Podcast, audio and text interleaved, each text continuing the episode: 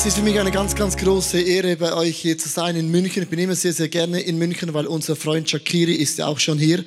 Und ich möchte auch dir, Tobi und Frauke, Danke sagen. Wenn ich euch Danke sage, ist es mir wichtig, ich sage immer stellvertretend Danke für all die Frauen und Männer, die irgendwo im ICF München mitarbeiten. Es gibt viele Frauen und Männer, die arbeiten mit, die bekommen vielleicht nie einen Applaus, die sieht man vielleicht nie auf der Bühne. Vielleicht spendest du Geld und es wurde vielleicht sogar noch vergessen äh, oder du hast, du betest und das weiß niemand. Lass uns einfach stellvertretend für Tobi und Frauke all den Leuten Danke sagen, irgendeinem Hintergrund, die man nie Danke sagt, als ein großes Projekt, weil die Leute machen ICF München aus. Lass uns Applaus geben. All diesen Leuten, Church, come on. Woo.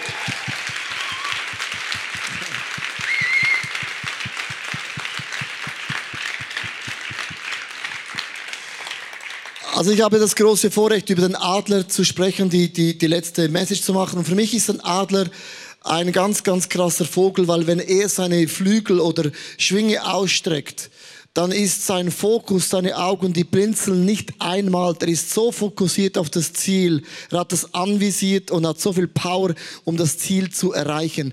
Und ein Adler hat eigentlich keine Grenzen, hat eigentlich auch keine Feinde und es ist nicht begrenzt an den Möglichkeiten, die er hat. Und ich möchte ganz am Anfang euch einen Videoclip zeigen von einem Vater, der merkt, dass er seinen Sohn in den Möglichkeiten extrem limitiert hat.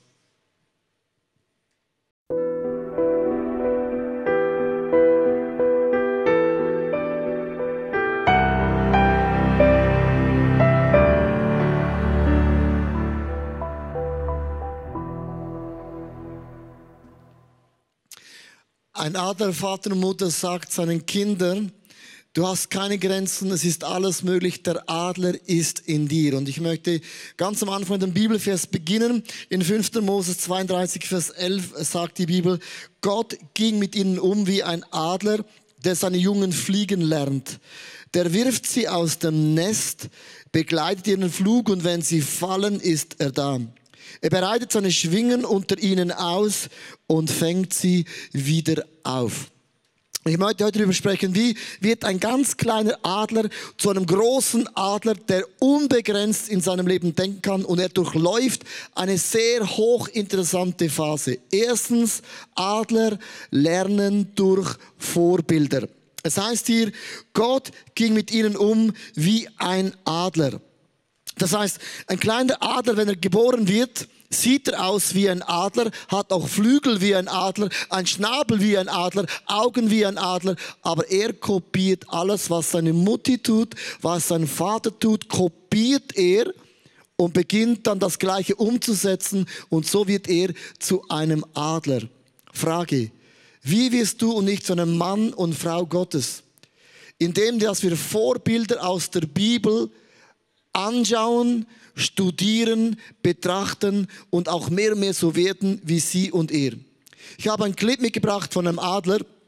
Wie wenn ein kleiner Adler weiß, dass die Adlermutter ist hier, dann ist es relativ gut. Ganz kurz, vielleicht kennst du den Clip. Er ist sehr, sehr bewegend.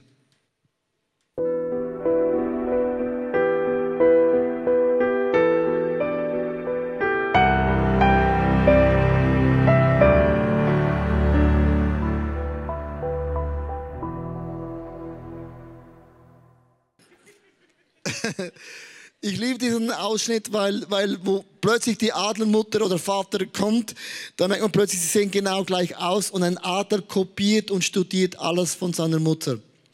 Wie können wir zu Frauen und Männern von Gott werden? Kopier Leute aus der Bibel. Ich habe eine ganze Liste aufgeschrieben von so Eigenschaften, wo wir ein bisschen oft stolpern. Zum Beispiel, wer nimmst du zum Vorbild, wenn du ungeduldig bist? Frage.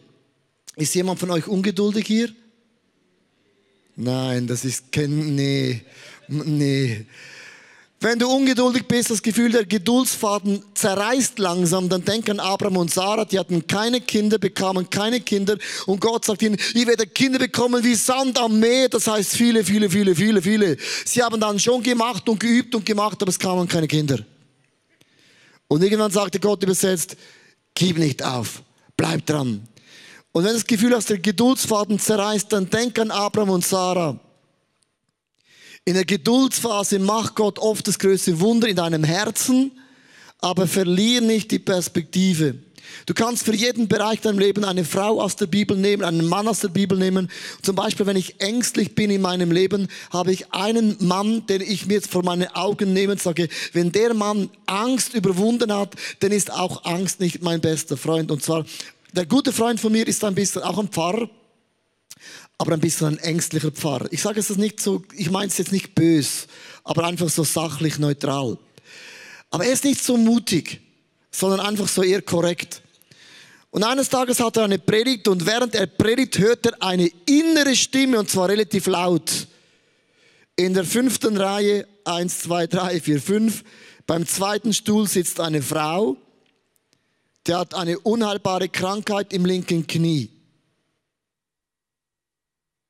Und er denkt, okay, predigt weiter. Ja, nicht auf das eingehen. Und hört die gleiche Stimme wieder.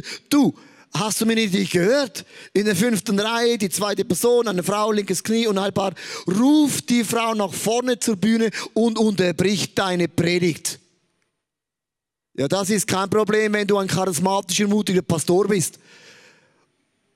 Und dann sagt er, äh, ist es ein bisschen unangenehm, hat er gesagt, ich unterbreche jetzt meine Predigt. Ich habe einen Eindruck, und das habe ich noch nie zuvor gemacht, in der fünften Reihe, die zweite Person, kann es sein, dass du eine Frau bist?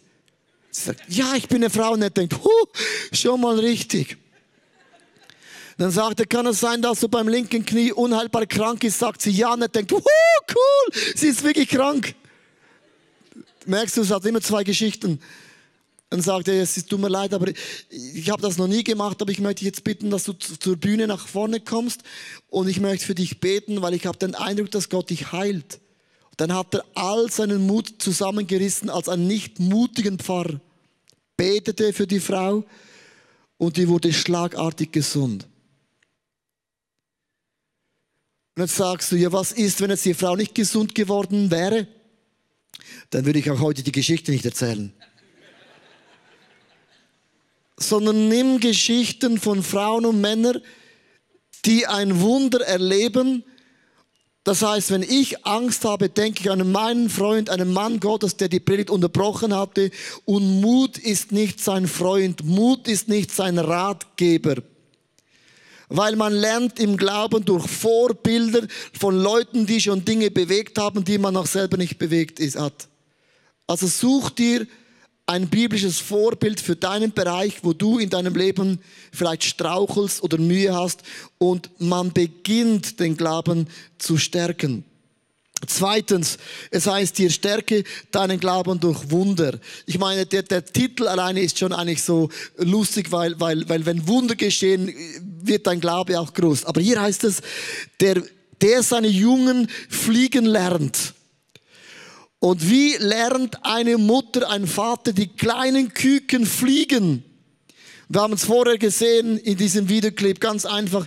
Die Mutter geht zum Nest und fängt mit den Flügeln an, richtig Wind zu machen. Und was soll dieser Wind? Weil plötzlich die kleinen Küken durch den Wind, es erhebt sie drei Millimeter über das Nest, so. Und sie denken, wow, wir können fliegen. Und die Mutter denkt, der ist schon gut. Wenn ich da nicht Gas geben würde, würdest du gar nicht fliegen. Und warum sind diese drei Millimeter Fluglerneinheiten für diesen Adler so much entscheidend? Weil das gibt einem kleinen Adler das Gefühl, wow, ich bin geboren, um zu fliegen. Und die Mutter denkt, Jetzt wird etwas hineingelegt, was den Glauben stärkt. Wenn du in deinem Leben vielleicht betest für eine Arbeitsstelle, plötzlich hört Gott das Gebet und du denkst, wow, krass, wenn ich bete, macht Gott Peng und ich habe die Stelle. Vielleicht deine Finanzen, deine Gesundheit, vielleicht für irgendeinen Bereich deinem Leben. Du betest zum ersten Mal ein Gebet und Gott erhört es sofort und er stärkt deinen Glauben, dass du denkst, wow, wenn ich bete, dann geschieht alles für mögliche Wunder. Und Gott denkt, ja, das ist schon gut. Ich habe ein bisschen Wind gegeben. Ich habe vor vielen Jahren, und Tobi hat heute Morgen mich daran erinnert, wir hatten vor vielen Jahren Geld gesammelt, um ein neues Gebäude zu bauen, das wir bis heute noch nicht gebaut haben, aber das Geld haben wir eingesammelt. ja, und das heißt der Promised Land, das verheißene Land. Und eines Morgens habe ich gebetet, oh Gott, schenk, dass eine Frau kommt oder ein Mann kommt und ein bisschen mehr Geld spendet als bloß 1000 Euro. Das habe ich gebetet und geglaubt, dass Gott das macht. Und dann kommt an dem Morgen eine Frau in unser Office, in ein Büro, kommt rein und sagt, ich habe was zum Geben für das neue Gebäude. Drückt mir zwei Schweizer Schokolade in die Hände. Und ich denke, also auch in der Schweiz baut man mit Schokolade kein Gebäude. Ich habe natürlich gelernt von meiner Frau, von, meiner, von meinen Eltern, man ist immer dankbar. Man ist immer zufrieden. Ich habe den Danke gesagt mit dem ganzen Charme, den ich habe. Und die Frau ging wieder und habe gedacht, was ist das für eine Frau? Und dann habe ich gesehen, dass die Schokoladen waren mit Klebband zusammengeklebt. Dann habe ich da in meine Hose getan, lief den Morgen rum, rum und dann ging ich auf das Klo und dann nahm ich mal die Schokolade nach vorne. Und als ich auf dem Klo war, habe ich gesehen, dass zwischen zwei Schokoladen waren 30.000 Note, also 30.000 Schweizer Franken Noten eingeklebt. So ungefähr 25.000 Euro. In Scheinen. Dann habe ich gedacht, was ist das für eine geile Schokolade? Und jetzt kommt der Punkt. Weil ich habe ja morgen, ich habe, ich, also ich habe am Morgen gebetet, hä? dass Gott jemand vorbeischenkt und bang, das ist Schokolade. Und Gott sagt, ja, ja, schon gut, Leo. Ich habe das Schokoladenwunder gemacht und du hast keine Ahnung, du fliegst jetzt drei Millimeter, das Gefühl, wenn du betest, geschieht es immer und ich stärke deinen Glauben als die 5000 Frauen und Männer bei Jesus hungrig gewesen waren, hat Jesus sie in Gruppen eingeteilt. Dann sagt Jesus zu den Jüngern, gebt ihr ihnen zu essen. Sie gehen und bringen fünf Brote und zwei Fische. Und Jesus sagt, ja super, gebt ihnen zu essen. Jesus nimmt das, dankt Gott, zerbricht es und sie gehen und sie teilen aus und ein Multiplikationswunder geschehen. 5000 Frauen und Männer werden satt und am Ende sind 12 Körper für übrig mit Esswaren. Und die Jünger haben auch gedacht, wow, aus fünf Broten und zwei Fischen haben wir ein Wunder gemacht. Und Gott sagt, ja, ja, ich habe ein bisschen Wind gemacht. Ihr seid drei Millimeter geflogen. Und diese kleinen Wunder, die wir in unserem Leben erleben, sind matsch entscheidend. Zachariah heißt es denn wer gering dachte von der Zeit der kleinen Anfänge, der wird sich noch freuen über die großen Wunder. Die kleinen Wunder, die wir ganz am Anfang unserem Glaubensleben erleben, stärkt unser Glaube. Drittens, es steckt mehr in dir, als du dir jemals vorstellen kannst. Epheser 3, Vers 20. Gott aber kann viel mehr tun, als wir jemals von ihm erbitten oder uns auch nur vorstellen können. So groß ist seine Kraft, die in uns wirkt. Und dieser Punkt, den liebe ich gigantisch. Weil Gott schaut dein und mein Leben an und sagt, in dir ist alles drin, was es braucht, unlimitiert zu glauben. Das Problem ist, dass wir das noch nicht glauben. Aber Gott glaubt es. Und wie bringt ein Ader, Mami und Vater sein Kind in eine Glaubenslektion? Ganz einfach. Eine Mutti macht vier Dinge. Über Nacht erstens sagt die Mutter, ich, ab jetzt bringe ich kein zu essen mehr in dein Nest. All inklusive Buffet ist jetzt vorbei. Ja, der kleine Adler findet das nicht so lustig. Weil er wurde ein bisschen phlegmatisch, ein bisschen dick und fett und hat gesagt, ja, also warum arbeiten gehen, das Futter kommt ja immer. Und das ist ein Bild, manchmal geht man in eine Gemeinde, man hört über fünf Jahre gute Predigten, so Puppernickel-Predigten, so richtig Schwarzbrot, oder? Und man wird geistig ein bisschen phlegmatisch und man ist ein bisschen geistig auch ein bisschen, man weiß alles. Und durch das die Mutter kein Essen mehr bringt, wird der Adler ganz schlank und wieder, ich sage jetzt mal, elastisch. Und es kann sein, dass vielleicht du eine Predigt hörst und es spricht nicht mehr zu dir, weil Gott sagt, den Futterhahn drehe ich jetzt ab, weil in dir ist schon so viel Leere. Predigten, du übersprudelst schon ein bisschen. Das zweite, die Mutter sagt, ab jetzt schläfst du alleine. Bin nicht mehr da. Das sind die Momente, wo du das Gefühl hast, Gott ist so weit weg. Weiter weg als Sochi. Das wäre dann Russland. Das ist extrem weit weg. Von Schweiz ist das in einer anderen Galaxie. Drittens, und jetzt kommt das Gemeine. Wenn der Magen knurrt beim kleinen Adler im Nest, fliegt die Mutter vorbei und sagt, das könntest du essen. Wie Speck durch die Nase, wenn du mal endlich fliegen würdest. Und fliegt mit den Esswaren wieder weg. Es ändert sich gar nichts beim kleinen Adler,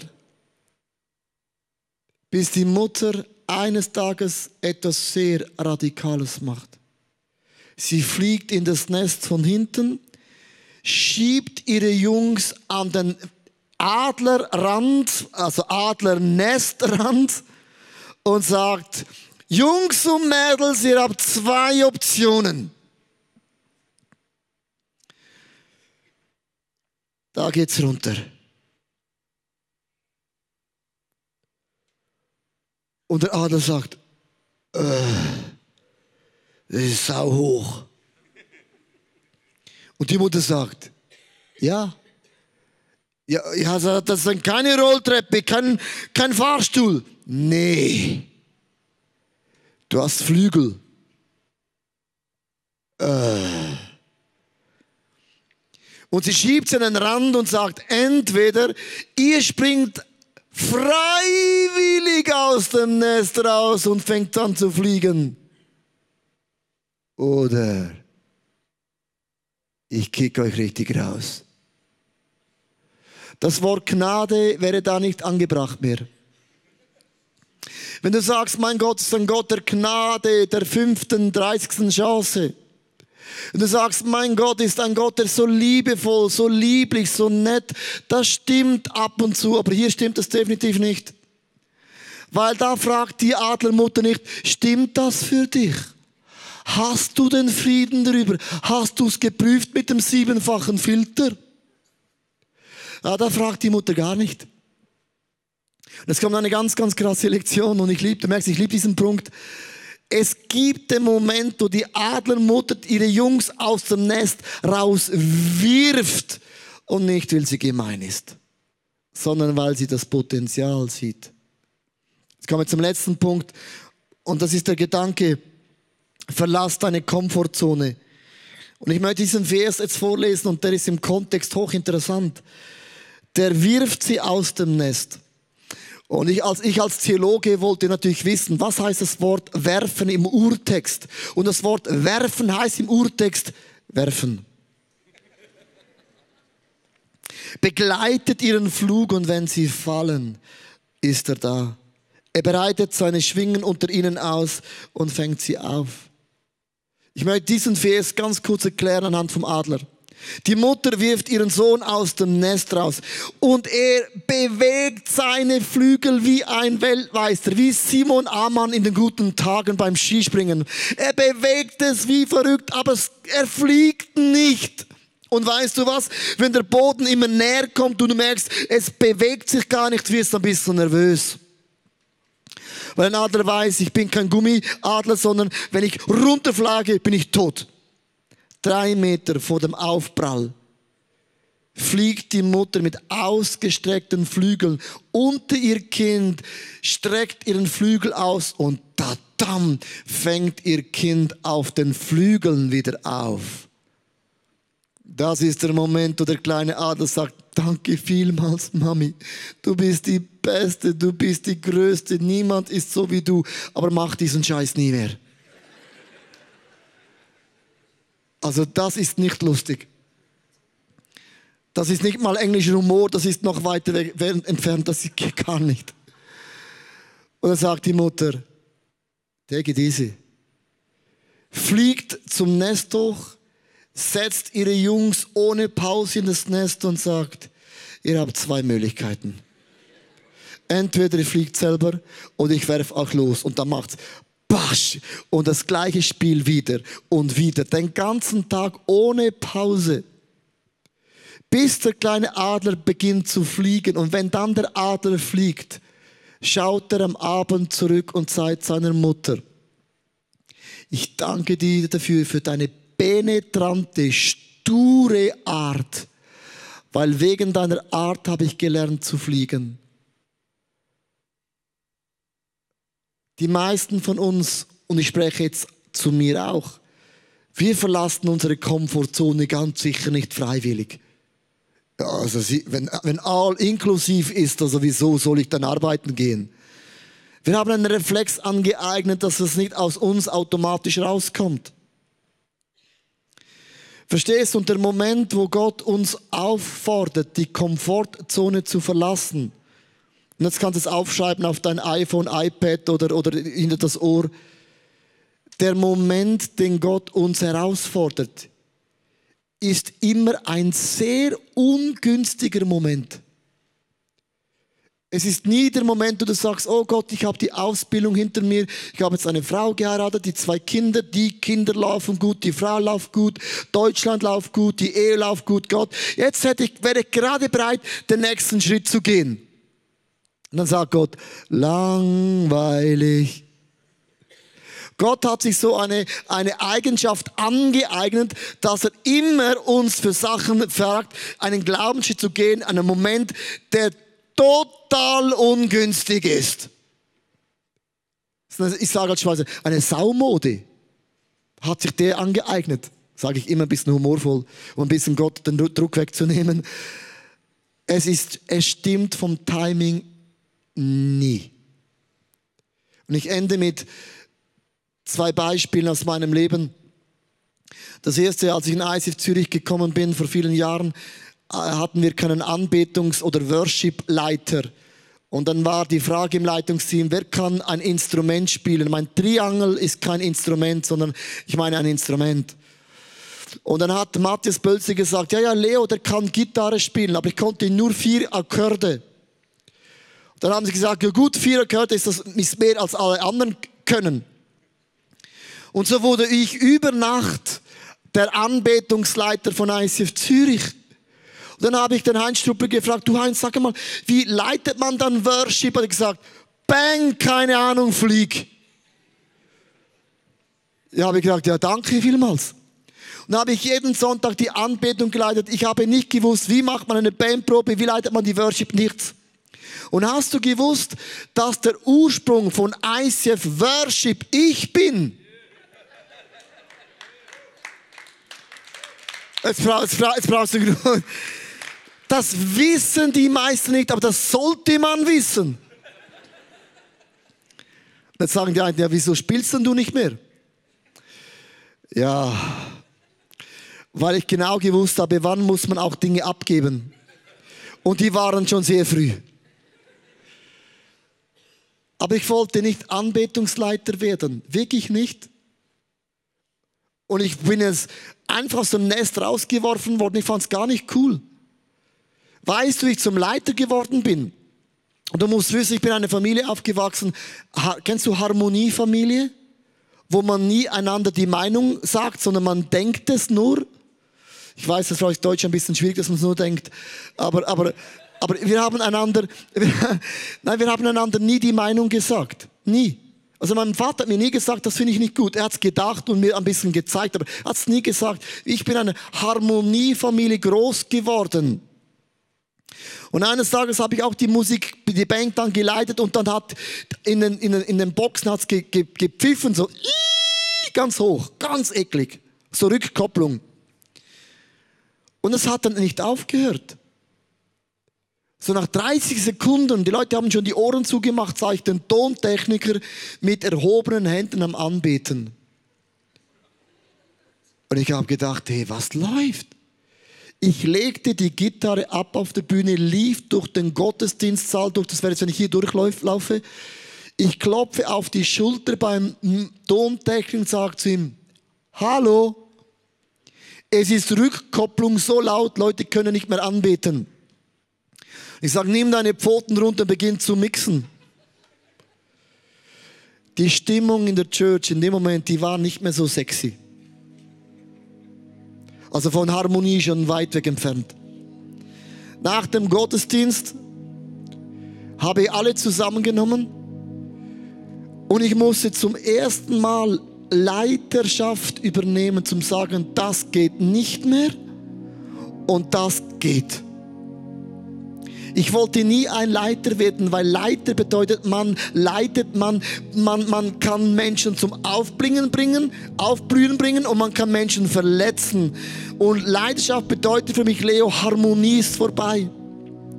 Ich wollte nie ein Pfarrer werden in einer lokalen Gemeinde. Ich wollte auch nie ein Leiter sein. Ich wollte Ruhm reißen, aber nicht leiten.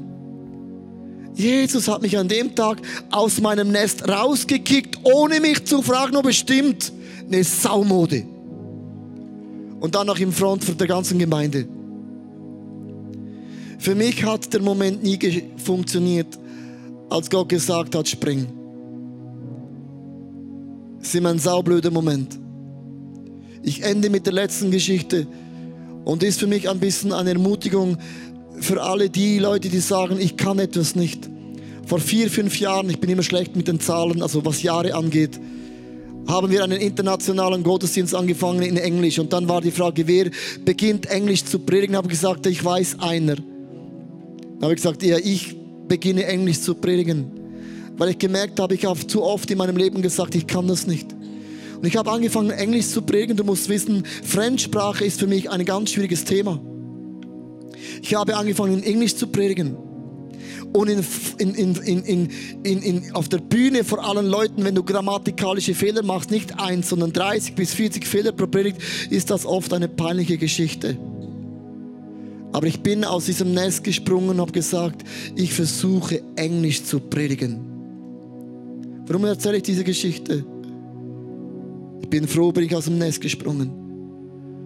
Weil letzten Samstag sind wir nach England geflogen. Ich habe zum ersten Mal in England gepredigt in Englisch und hat meine Frau gesagt, Frau, also so heißt meine Frau ist ja Frau, Frau, stell dir vor, ich wäre vor fünf Jahren nicht aus dem Nest gesprungen.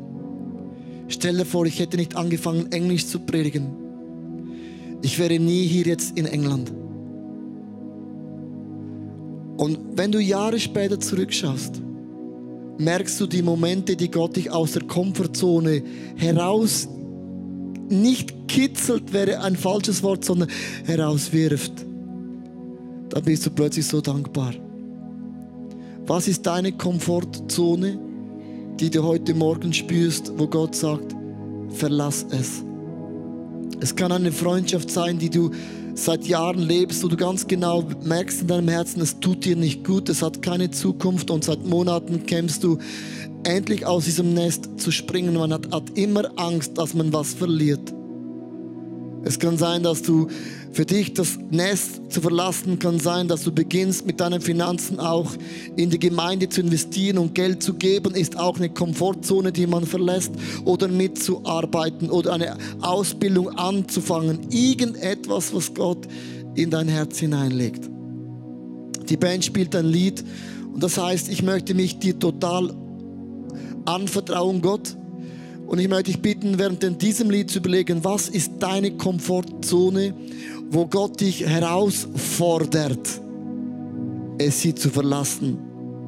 Weil das Bild, das Gott für dein und mein Leben hat, ist ein Adler, der fliegt. Und ein Adler hat keine Grenzen. Der hat keine Feinde, sondern er ist der König der Lüfte. Und es lebt ein König, eine Königin in dir.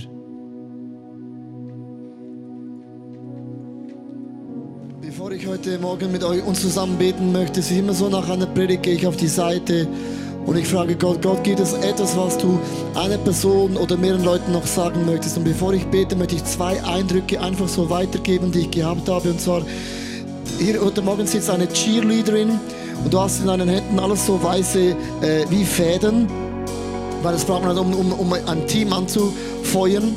Und du hast deinen Cheerleader-Job aufgehört Und du stellst dir oft die Frage, wie kann ich dann diese Begeisterung in das ICF München hineingeben? Und ich habe dich gesehen, wie deine Hand so runter geht und du weißt nicht so richtig, wie kann ich diese Leidenschaft hier auf diesen, in diese Church reinbringen. Und ich habe gesehen, wie du diesen Cheerleader, dieses, diese Fäden nimmst und die einzelnen Fäden hinausnimmst. Und diese Fäden hast du deinen Freundinnen und Freunden in die Hände gedrückt.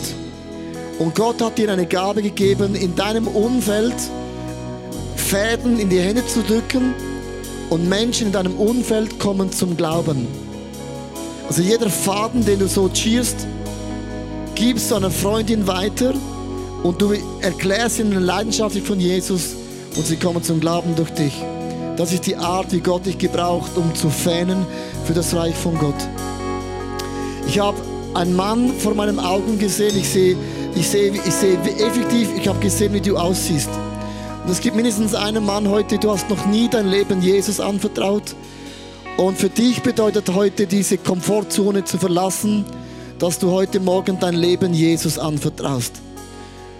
Und ich möchte heute ganz speziell mit dieser Person beten, wenn es auch andere Frauen und Männer gibt, die sagen, das bin ich auch, dann kann das symbolisch auch für mehrere Leute sein.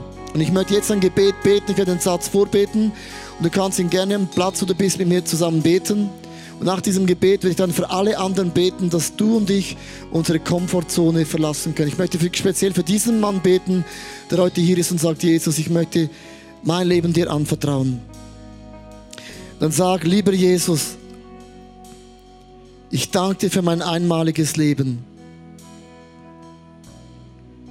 Es tut mir leid, wo ich Dinge falsch gemacht habe. Vergib mir meine Fehler und Sünden. Jesus, ich lade dich jetzt ein, in mein Leben zu kommen. Und von dem heutigen Tag an gehört mein Leben dir. Ich verlasse meine Komfortzone und ich vertraue dir mein Leben an.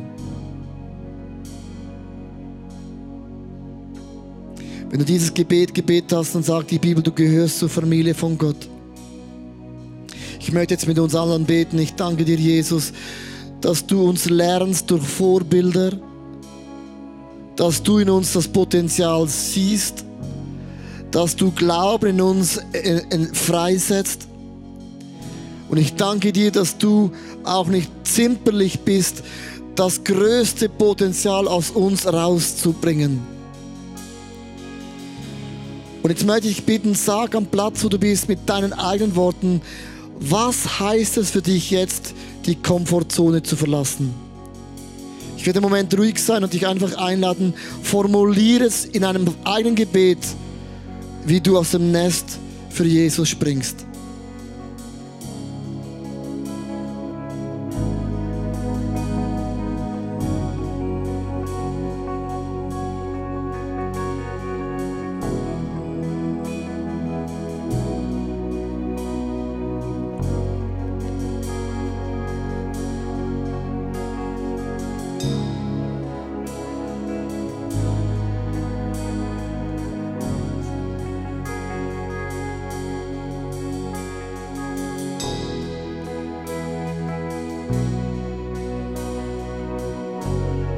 Ich möchte dein Leben segnen. Ich möchte für Mut beten, dass du mutig bist, diesen Sprung zu wagen. Ich bete für Glauben, dass du weißt, dass dein Gott dich am Ende auffängt. Er lässt niemanden von uns fallen. Wenn Frauen und Männer im Glauben springen, im Glauben Glaubensschritte gehen, ist dieser Gott immer um uns, mit uns und unter uns. Du kannst nie tiefer fallen an diese Hände dieses allmächtigen Gottes. Und ich segne dein Leben im Namen des Vaters, im Namen des Sohnes und auch in den Namen des Heiligen Geistes, der dich begleitet wie ein Wind, der dich anschiebt in deinem Leben. Und lass uns dieses Lied singen, I surrender. Das ist ein Gebet. Hier bin ich, Jesus, und ich vertraue dir mein Leben an. I surrender.